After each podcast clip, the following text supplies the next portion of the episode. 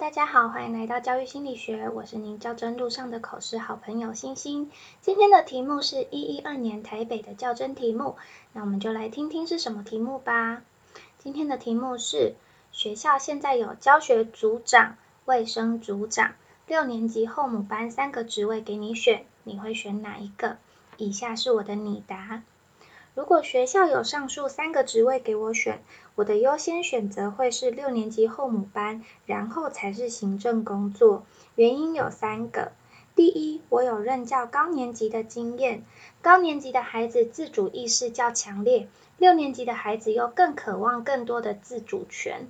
在我担任高年级导师的时候，因为善于营造温馨的班级风气，也擅长以多元化的教学方式陪伴高年级的孩子学习，所以跟班上孩子培养了很紧密的感情。因此，我有信心可以担任好六年级导师的工作。第二，我曾经担任后母班导师。接任后母班最担心的是孩子跟家长对新导师的不适应和不信任。在我担任后母班导师时，曾有家长在开学前的联系便对我表达他的他对我的不满意。但因为我很积极跟家长建立畅通的沟通管道，也很努力跟孩子培养默契，所以在期中考前，家长们跟孩子便都跟我建立起互信关系。因此，我不怕接任后母班导师。第三个，六年级是国小阶段的最后一年，也是孩子们很浮躁的一年，很容易在学校发生不可预期的状况，让家长、导师和学校都觉得困扰。但是因为我很擅长用各种交流方式建立孩子正确的价值观跟与他人相处正确的方式。所以，在我担任高年级导师时，孩子们未曾发生过较严重的冲突，也因为班上孩子的稳定，在各处是需要小帮手的时候，我的班级都能及时给予给予协助。所以，我认为若让我担任六年级后母班导师，不仅能让孩子跟家长对我很信任，也能提供学校行政端些许的协助。因此，我会以六年级后母班为第一选择。但若学校安排我接任行政工作，我也乐意接受挑战。以上是我的想法，谢谢委员。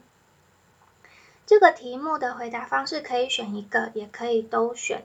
但如果是问到低中高年级导师，我会回答我都要。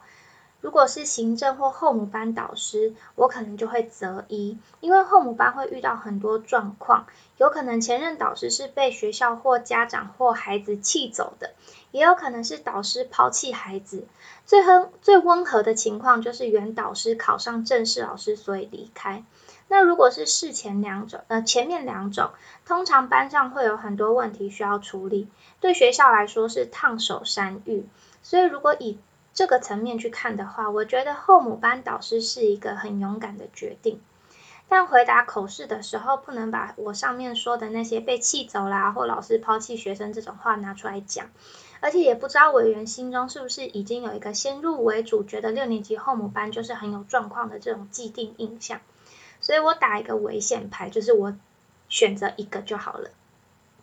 但我一直想要透过这个回答告诉委员说，我真的很会带高年级。那带高年级会有的困扰，在我这边通通没有。